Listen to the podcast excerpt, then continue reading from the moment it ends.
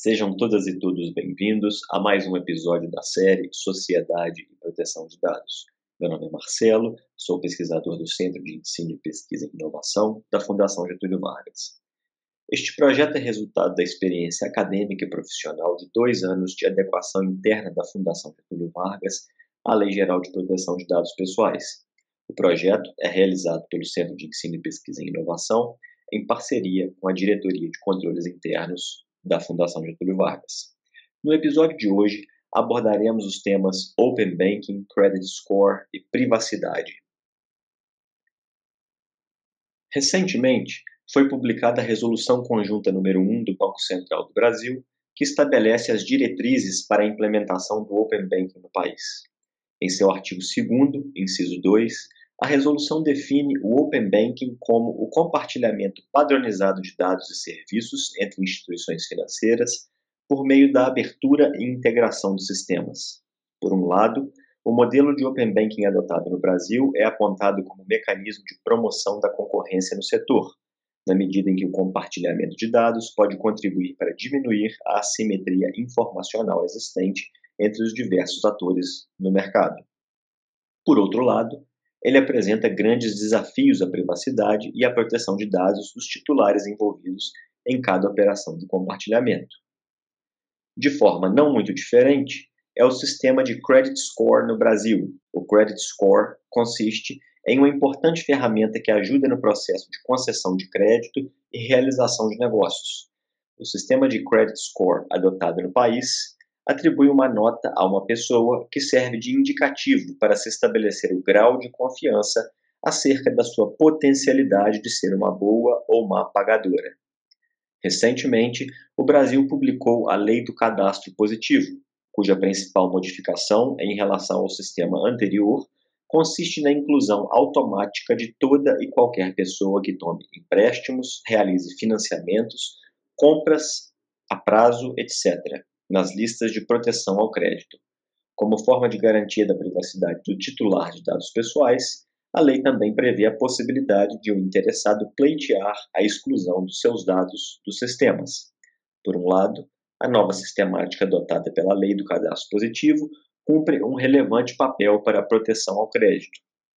Por outro lado, ela pode também trazer desafios à privacidade e à proteção de dados. Um desses desafios diz respeito, por exemplo, ao período de tempo em que o histórico dos consumidores pode ficar disponível no sistema e também o modo por meio do qual a exclusão de seus dados pode ser feita. Para debater sobre todas essas questões, contamos com a participação de três convidados muitíssimo especiais. Bárbara Simão, coordenadora da área de privacidade e vigilância no Internet Lab e mestrando em Direito e Desenvolvimento na Fundação Getúlio Vargas, Marcel Mascarenhas, procurador do Banco Central do Brasil e especialista em direito público pela UNB, e Carlos Gotenauer, assessor jurídico do Banco do Brasil e mestre e doutorando em direito pela UNB. As manifestações expressas por integrantes dos quadros da Fundação Getúlio Vargas e por convidados que participam das gravações e transmissões de streaming representam exclusivamente as opiniões dos seus autores e não necessariamente a posição institucional da FGV. Reiteramos também que todos aqui presentes concordaram em participar deste podcast de forma espontânea e autorizaram o uso da sua voz para essa transmissão, que ficará disponível posteriormente nos canais oficiais da FGV. Um dos principais objetivos do Open Banking no Brasil é aumentar a competitividade no setor por meio do compartilhamento de dados entre instituições cadastradas. No entanto, fomentar a competitividade em um mercado altamente concentrado não é tarefa simples. Pressupor que pequenas instituições de crédito possam competir com grandes atores de mercado apenas porque possuirão informações que, grande, que os grandes atores já possuem não é garantia de alcance desse resultado. Além disso, não se pode perder de vista que, segundo o modelo de Open Banking adotado no Brasil, as grandes instituições financeiras também poderão ter acesso a dados mantidos por instituições menores. Em que medida e como, Marcel, você considera que o compartilhamento de dados de forma isolada pode fomentar a competitividade no setor? O Open Banking pode estimular pequenas instituições a oferecer produtos cada vez mais atrativos ao cliente. Mas em que medida isso não significa um estímulo para que essas instituições, ao tentar competir com gigantes de mercado, aumentem os seus próprios riscos e desafiem sua própria capacidade competitiva? Olá, Marcelo, Bárbara, Carlos, olá, ouvintes. Então, inicialmente agradecendo o convite e a oportunidade de falar um pouco sobre o Open Bank, LGPD. Né?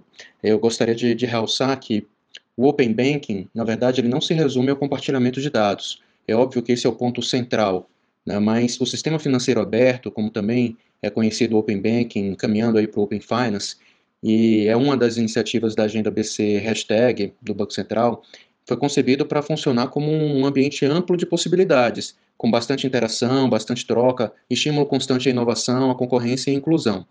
Há o compartilhamento de dados, sempre com consentimento do usuário, óbvio, o que permite a ampliação da base dos clientes de qualquer instituição participante, mas permite também o melhor entendimento sobre a necessidade desses clientes, Há também a utilização de plataformas eletrônicas integradas, o que facilita a comunicação e reduz os custos para todos os participantes, e ainda a oportunidade do desenvolvimento de inúmeras aplicações de uso, de integração com outras plataformas, com redes sociais, enfim, há um universo de possibilidades para aproximar instituições participantes e usuários do sistema financeiro. E aí, dito isso, importante frisar que o Open Bank ele não pretende estimular ofertas artificiais apenas para ganhar cliente, né, deve-se ter em mente que todos os participantes do Open Bank são instituições reguladas pelo Banco Central, supervisionadas, monitoradas continuamente, que são sujeitas a requisitos prudenciais proporcionais ao seu porte, com foco na liquidez e na solvência da instituição. E são obrigados também a realizar gerenciamento adequado de seus riscos, inclusive aqueles advindo, advindos do relacionamento com os clientes. Assim, Espera-se que as ofertas mais vantajosas decorram não apenas do interesse de um participante em ganhar novos clientes, mas da sua capacidade genuína de sopesar custos e receitas e, eventualmente, reduzir suas margens em razão de um equilíbrio bem feito. O que se imagina é que instituições que eventualmente já ofertem né, produtos e serviços em condições vantajosas, mas que têm essa oferta ignorada pelo grande público, passam a ter a oportunidade de chegar a esse grande público. Eu acho que esse é o grande diferencial e podem chegar de formas inovadoras, integradas, né, com possibilidade de é, manter relação com diversos produtos e serviços ainda fora do sistema financeiro. E, e, essa proximidade vai mostrar, vai permitir que o consumidor, o usuário, ele consiga comparar né, as instituições, né, tanto quanto ao seu porte, a sua estrutura, os produtos e serviços que oferece, como as próprias condições né, de juros, de tarifa, né, de remuneração, né, quando se tratar de investimento, por exemplo. Então, não enxergo propriamente como uma, um estímulo ao risco. É muito mais uma oportunidade de apresentar né, produtos bem estruturados, bem adequados à necessidade do cliente, a uma gama nova né, de usuários então desconhecidos. Carlos, é, como você enxerga isso a partir da perspectiva do mercado? Você teria algo a adicionar ao que o Marcel é, disse sobre competitividade? Sim, sim, é, é bem interessante essa perspectiva do Open Banking pela competitividade, né? Os, as primeiras iniciativas de Open Banking, elas surgem na Europa, na primeira, no sistema de pagamentos, né? não como uma, um sistema de compartilhamento de dados, mas antes como um, um sistema de integração de serviços de pagamento para aumentar a competitividade. Né? A ideia de Open Banking como compartilhamento de dados estruturando a concorrência a partir de compartilhamento de dados, ela é até posterior já na proposta da, do regulador britânico. Né? E, e é curioso que ela venha como uma mistura de compartilhamento de dados e concorrência, porque ela vem como uma, não chega a ser uma punição, né, mas chega uma decisão da autoridade concorrencial britânica de criar esse sistema de compartilhamento de dados. Né. É, e aí você, colocando esses dois pontos em perspectiva, né, tanto o compartilhamento de dados quanto a concorrência, e trazendo isso pela perspectiva do mercado, né, é quase um contrassenso quando você pensa em instituição financeira e compartilhamento de dados. É, assim, historicamente, as instituições financeiras têm, desde, isso desde o princípio da sua idade, da, da, da sua atividade lá na Idade Média, elas têm o sigilo como um, um dos elementos intrínsecos ao negócio, né? E isso sempre fez parte do negócio. E na medida que é, foi, inclusive, incorporado, né? você tem uma lei de sigilo bancário, né? não são todos os setores que têm uma lei exclusiva só para dizer que as operações são sigilosas. Né? E então, quando você tem uma medida concorrencial que abre dados, né, isso parece uma coisa um pouco estranha. E, e, de certa forma, eu acho sempre muito curioso, porque as autoridades bancárias, né, os bancos centrais do mundo todo, não é só o caso do brasileiro, eles tinham inúmeras possibilidades de aumentar a concorrência. Né? Acho que a gente precisa fazer uma pergunta anterior. Né?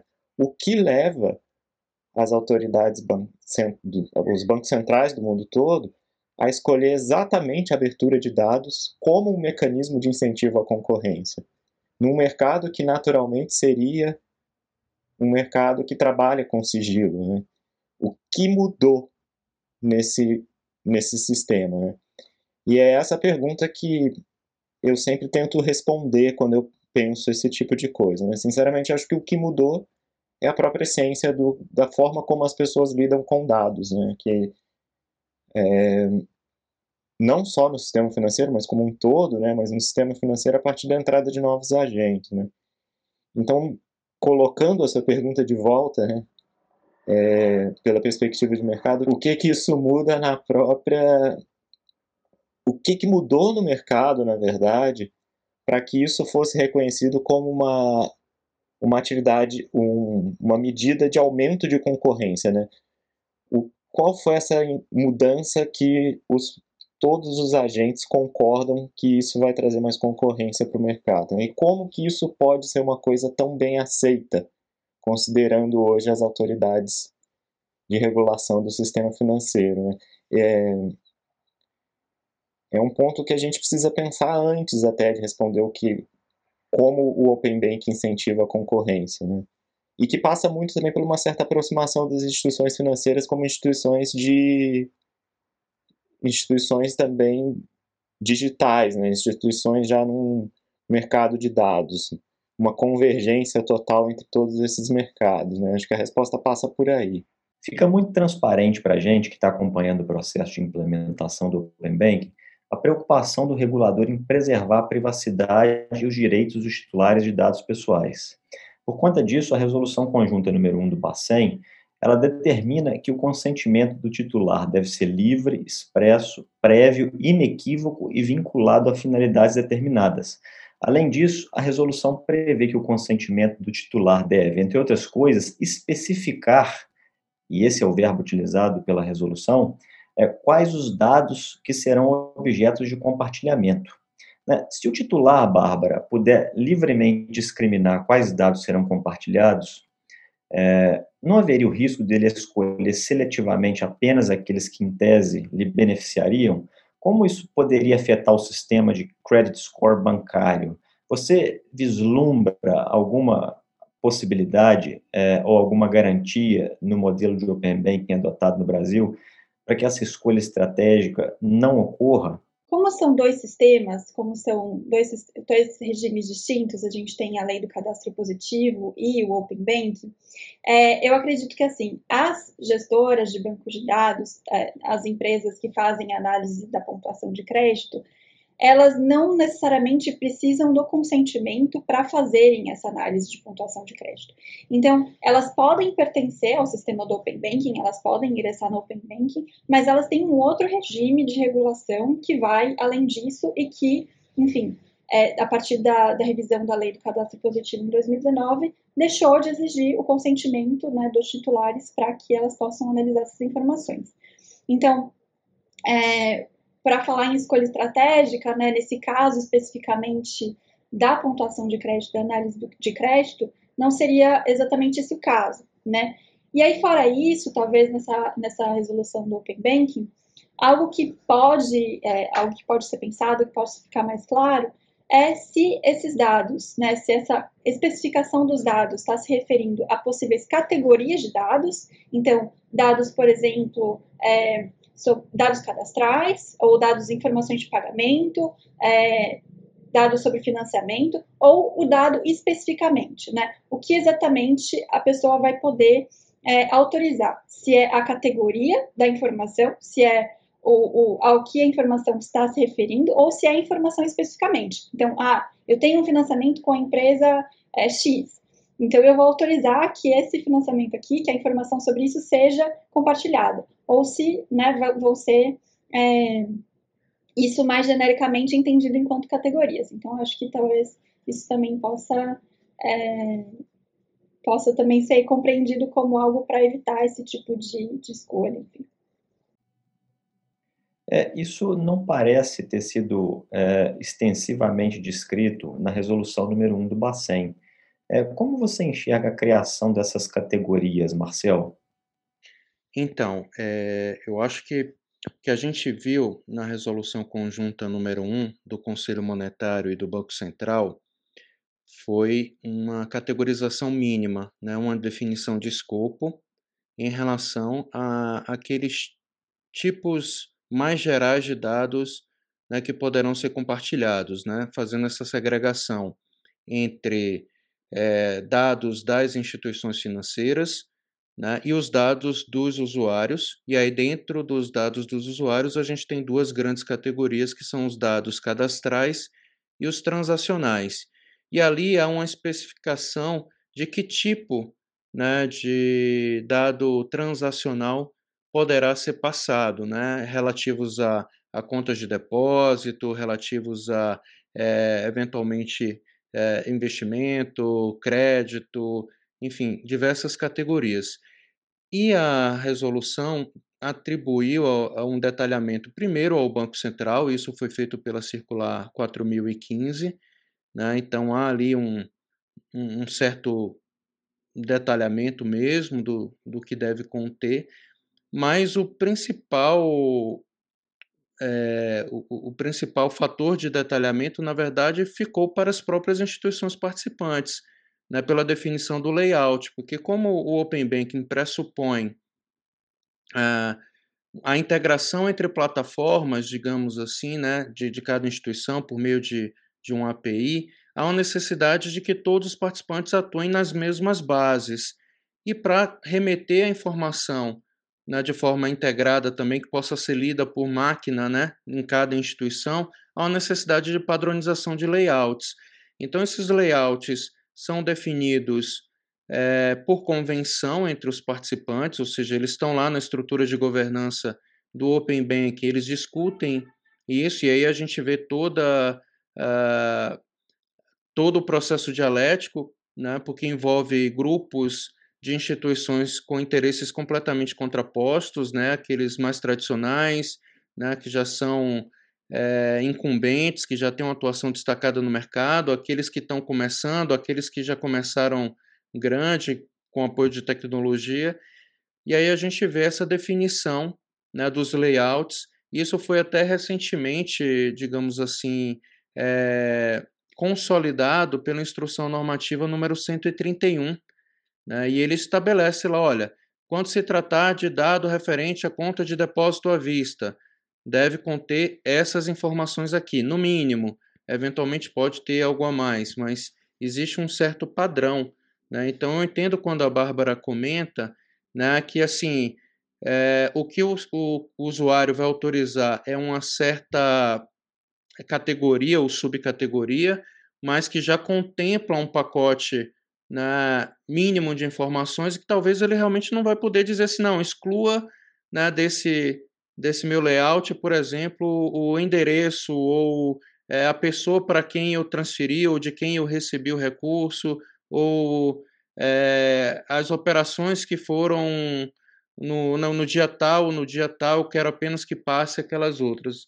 Né? Tem uma certa dificuldade de, de fazer uma personalização excessiva, porque eu preciso de um padrão de processamento desses dados. E aí esses layouts definidos né, por convenção e homologados por, pelo Banco Central, nesse caso pela Instrução Normativa 131, né, dão esse norte. Né? Ah, mas é claro, ele pode optar, não, eu quero passar apenas os dados cadastrais e os dados transacionais referentes à conta de depósito. eu não quero passar, por exemplo, é, os dados referentes a contas de pagamento, ou então eu não quero passar os dados referentes a minhas operações de crédito anteriores. Né? Essa, form essa formatação ele vai poder fazer né, dentro dessas categorias. Agora, isso não significará que essa será uma seleção, é, digamos assim, que vai permitir um, um, um, direcionamento por parte do usuário, tá? Porque a gente tem que lembrar que essa é uma relação bilateral. Né? Ele tem uma relação bilateral, o usuário, com a instituição com a qual ele já possui relacionamento, e ele pode iniciar uma nova relação bilateral com a instituição receptora desses dados. Essa instituição receptora tem uma certa autonomia para avaliar se a quantidade e a qualidade desses dados vai ser suficiente para avaliar o seu perfil, seja de acordo com o risco né, a ser aceito por aquela instituição, mas também, inclusive, para fins de prevenção e lavagem de dinheiro. Então, ele precisará ter né, uma quantidade, uma qualidade de dados suficientes para dizer, ok, você se enquadra no meu perfil, é, eu tenho um produto que atende à sua necessidade, eu vou conseguir te oferecer com certas condições mais vantajosas. E aí sim é que haverá propriamente a contratação daquele produto ou daquele serviço.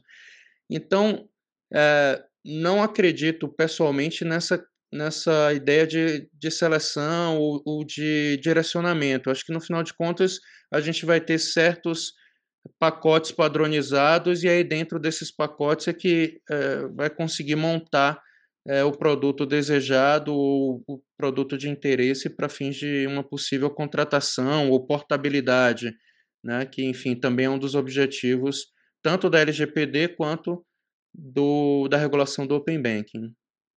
Perfeito. É, Dentre os dados assegurados aos titulares de dados pessoais, o da portabilidade talvez seja o que suscite maior controvérsia, principalmente no que diz respeito à delimitação dos dados portáveis e à preservação de direitos de terceiros. É, nós sabemos que, dependendo dos dados compartilhados, né, pode-se indiretamente repassar outros dados, né, chamados vulgarmente de dados inferíveis ou derivados né, que levam à inferência sobre informações mantidas normalmente sob sigilo pela instituição financeira, como, por exemplo, questões relativas ao seu know-how, ao seu modelo de negócio, né, eventualmente às margens de rentabilidade de determinada operação, né, e até mesmo aos juros praticados por perfil do cliente ou outras coisas. Né? Além dos dados inferíveis ou derivados, né, pode-se também repassar indiretamente dados de terceiros, né, a portabilidade de dados que levem à inferência sobre determinados aspectos do modelo de negócio dos bancos, por exemplo, ela representa um problema porque poderia violar algum direito de propriedade intelectual, ou então revelar informações sigilosas. Né. Por outro lado, a portabilidade dos dados que eventualmente envolvam dados de terceiros né, pode violar a privacidade de outros titulares não envolvidos na relação. A resolução número 1 do Bacen, apesar de ter previsto um rol de dados que não podem ser repassados, como por exemplo dados sensíveis, notas ou pontuações de crédito, último dado disponível, ela não abordou detalhadamente essa questão. Na sua opinião, Marcel, é, como fica a questão dos dados inferíveis e derivados, né, e também dos dados de terceiros? Né? Como você acha que a, resolução, a regulação é, futura deveria enfrentar esse problema? Então, Marcelo, é, acho que você aborda questões é, realmente nada triviais da, da regulamentação. Se a gente observar, verá que a LGPD já traz essa preocupação evidente quanto ao segredo comercial ou empresarial, tanto que exclui os dados protegidos né, por essas modalidades de sigilo do livre acesso do titulado de dados isso está lá no artigo 9, no inciso 2, mas também em outras passagens. Né, e a regulamentação do Open Bank buscou seguir essa diretiva, né, excluindo do escopo de compartilhamento de dados notas e pontuações de crédito, né? E aí você diz, não, mas isso é incompleto, isso, isso não tem um, um grande detalhamento, né? Porque de outros dados eu posso buscar certas inferências e aí, de alguma forma, identificar o modelo de negócio daquela instituição. É, de novo, essa questão vai passar também por uma análise mais detida pela estrutura de governança do Open Banking, né, pelo, pelo fórum de debate formado pelos participantes, né, que vão ali definir pela convenção é, qual é o, o, o, nível de detalhamento dos dados, né, das categorias de dados que foram colocados na regulamentação. Né, e a gente sabe que vários embates nesse sentido já foram travados lá, né, inclusive, porque a depender do tipo de dado, você pode dizer, não, é, isso daqui já está revelando a minha estratégia de negócio. A partir do momento em que eu tenho né, um, um cliente com determinada faixa de renda, por exemplo, e uma taxa de juros aplicada para ele em operações de crédito, isso pode significar que eu tenho uma certa estratégia de negócio. Mas, enfim, ali é o fórum adequado para parar essas arestas e tentar definir de forma mais objetiva é, o, o, o, tipo de dado a ser passado sem ferir na, o, o sigilo empresarial. Eu, particularmente, acho que esse risco é menor, né, porque o compartilhamento, no caso do Open Bank, se dá cliente por cliente. Né? Então, a quantidade de informações que chega na instituição receptora é, é, é muito compartimentada para aquele usuário específico. Né? Não necessariamente eu vou conseguir fazer uma digressão e montar um plano de negócio inteiro a partir de dados isolados de alguns indivíduos que podem ter particularidades dentro da margem de negociação é, existente em cada instituição. Então, é, muito provavelmente não se terá uma visão do todo a partir do dado granular daquele cliente que autorizou um compartilhamento é, parcial né, do, dos seus dados naquela instituição. É, quanto ao, ao, segundo ponto, né, que envolve aí dados de terceiro, né? É importante frisar que o Open Bank não tem por foco o compartilhamento desse tipo de dados, de dados de terceiro, mas de dados do próprio usuário. O que acontece é que o usuário possui transações com terceiros, né? Então, quando ele autoriza o compartilhamento de informações sobre, sobre essas transações, ele automaticamente está passando né, alguns dados de terceiros, né, o beneficiário final daquela transação ou a origem de determinado crédito em sua conta. Mas o importante é que a análise que vai ocorrer na instituição receptora não é uma análise sobre o dado de terceiro, é análise sobre o dado do usuário, sobre o perfil do usuário. Ou seja, ele não tem autorização para pegar esse dado de terceiro, fazer uma avaliação de perfil de terceiro ou oferecer produtos a esse terceiro. Isso é completamente vedado e não precisa nem da resolução conjunta número 1 ou da regulamentação do Open Banking, pela própria LGPD, né? ou até pela própria lei de sigilo né, bancário, enfim. O, mas focando na LGPD né, e, e na resolução do Open Banking, a gente vê que o compartilhamento ele tem uma finalidade específica uma finalidade específica de avaliar aquele dado do titular, de quem autorizou o repasse do dado, para a montagem de um perfil e oferta de um determinado produto ou serviço. Né? Ele não pode extrapolar essa finalidade para avançar sobre um tratamento de dados de terceiro. Tá? Então é assim que eu vejo a, a questão. Acho que é possível que alguma controvérsia ainda apareça para ser tratada, debatida, mas eu acho que essa é a linha geral a ideia geral da regulamentação. É, Carlos, é, como você enxerga essa questão da compartimentalização de que o Marcel falou? Você acha que a compartimentalização é, dos dados portáveis, né, na medida em que eles são feitos é, mediante consentimento de titulares individuais, individualmente, você acha que isso é suficiente para evitar é, o conhecimento de informações sigilosas, informações relativas ao modelo de negócio, informações relativas a juros praticados por perfil de cliente. É, como você acha que é, futura regulamentação deveria abordar esse assunto? E também em relação aos dados de terceiros? É, como o Marcel falou, esse é um tema que é discutido frequentemente na governança. Né? Esse daí é um dos das maiores brigas que costumam acontecer na governança. Eu participo de um dos grupos de trabalho da governança e esse daí volta e meia acontece alguma coisa nesse sentido, né? É, primeiro, é importante a gente ter a visão do todo que não é uma novidade as instituições financeiras exporem em alguma medida os seus modelos de negócio. É, você tem, por exemplo, já uma obrigação, já tinha muito antes disso, a obrigação de expor o valor de tarifas, por exemplo. Inclusive, fica exposto do lado de fora, então, nas agências bancárias, né? na época que as pessoas saíam de casa e iam às agências bancárias, né? tinha até uma placa dizendo o valor das tarifas. É...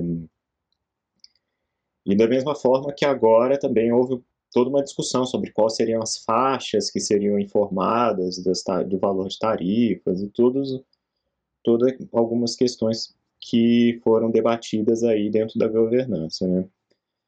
É, a exposição do modelo de negócio, ela pode acontecer, eu acredito que possa até acontecer, conforme as instituições receptoras, os outros agentes, crescerem em inteligência. Né? Como o Marcel disse, esses são dados que são segmentados por cliente, né? mas a gente sabe que é só anonimizar o dado e aí você consegue fazer uma análise disso de maneira do volume muito maior. Né? Então você consegue perfilar não o cliente, mas na, na verdade perfilar o tipo de cliente que está sendo beneficiado ou avaliado de, com uma política ou outra pelas, pelas instituições.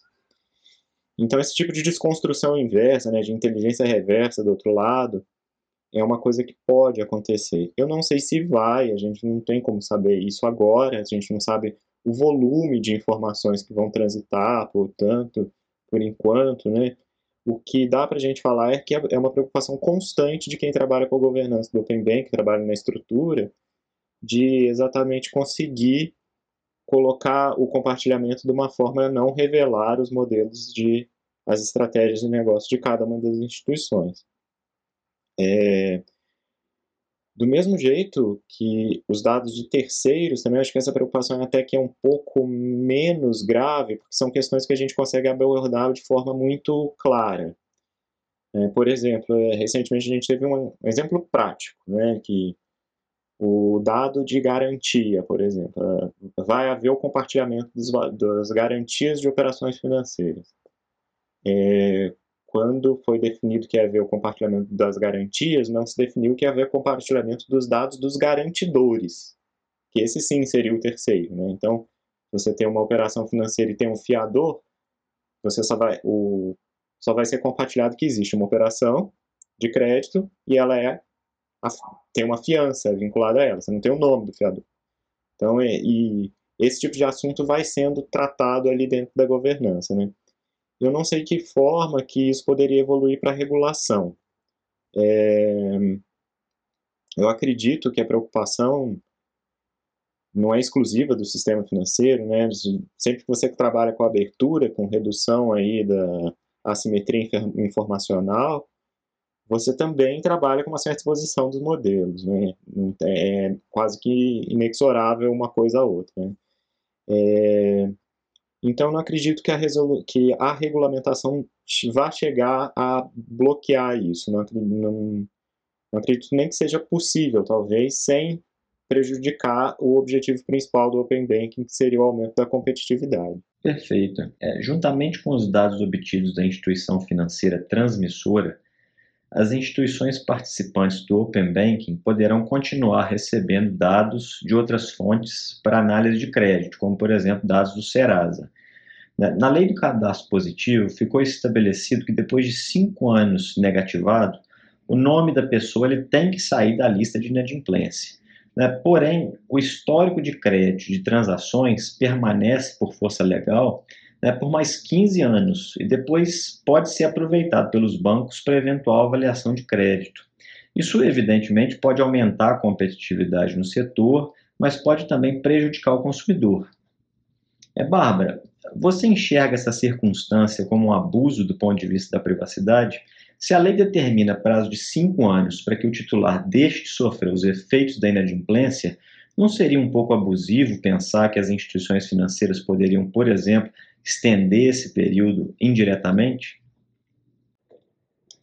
É, então, Marcelo, acho que para comentar esse ponto, talvez seja importante comentar por que, que essa diferença de tempo ela existe na lei. Né? A intenção da lei do cadastro positivo, ao criar esses tempos diferentes, então, de você é, permitir análise de informações de inadimplemento por até 5 anos e outros tipos de informação é, até 15 anos, seria é, valorizar as informações positivas que são dadas por aquele consumidor para aquela instituição financeira ou para aquele biro de crédito, gestora de análise que está fazendo análise daquela informação e transformando aquilo numa nota. Acontece que a grande questão aí, né, que está um pouco por trás disso, é que hoje em dia é um pouco difícil, é, no mundo de dados que a gente tem hoje, né, a gente pensar nas informações né, como, enfim, alguns tipos de informação dá para a gente pensar, mas outros é um pouco difícil tê-las como inerentemente positivas ou negativas, né? Uma informação de pagamento, um dado de pagamento né, antes do prazo, antes do vencimento, pode ser uma, uma coisa positiva. Mas se a instituição souber que aquela informação de pagamento é, por exemplo, na verdade, uma renegociação de uma dívida que aquele consumidor tem, né, que aquela pessoa tem de anos atrás, Será que isso vai ser interpretado tão positivo como poderia ser se não fosse a informação de pagamento de uma dívida? Então, são essas coisas que dependem um pouco da interpretação que se faz daquele dado, né, da inferência que se faz a partir daquele dado.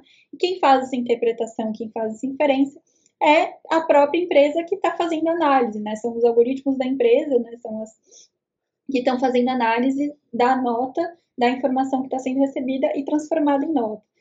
Então aí a gente tem talvez essa dificuldade de pensar, né, essa, essa divisão de tempo de uma maneira tão estanque, porque pode ser que algumas informações sejam positivas, pode ser que outras sejam negativas, e tudo aí vai depender do peso que se dá em termos de interpretação, ao quão positiva ou quão negativa aquilo vai ser.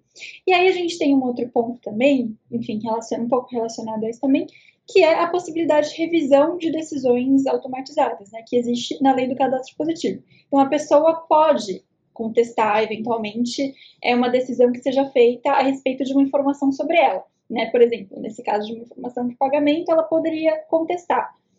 Mas a questão é como ela vai fazer isso, né? É, em relação é, a qual participante dessa relação triangular que eu comentei que ela vai conseguir fazer isso. Se seria em relação à empresa que está concedendo crédito ou não, ou seria em relação à própria empresa que está fazendo a análise, né? São duas empresas distintas.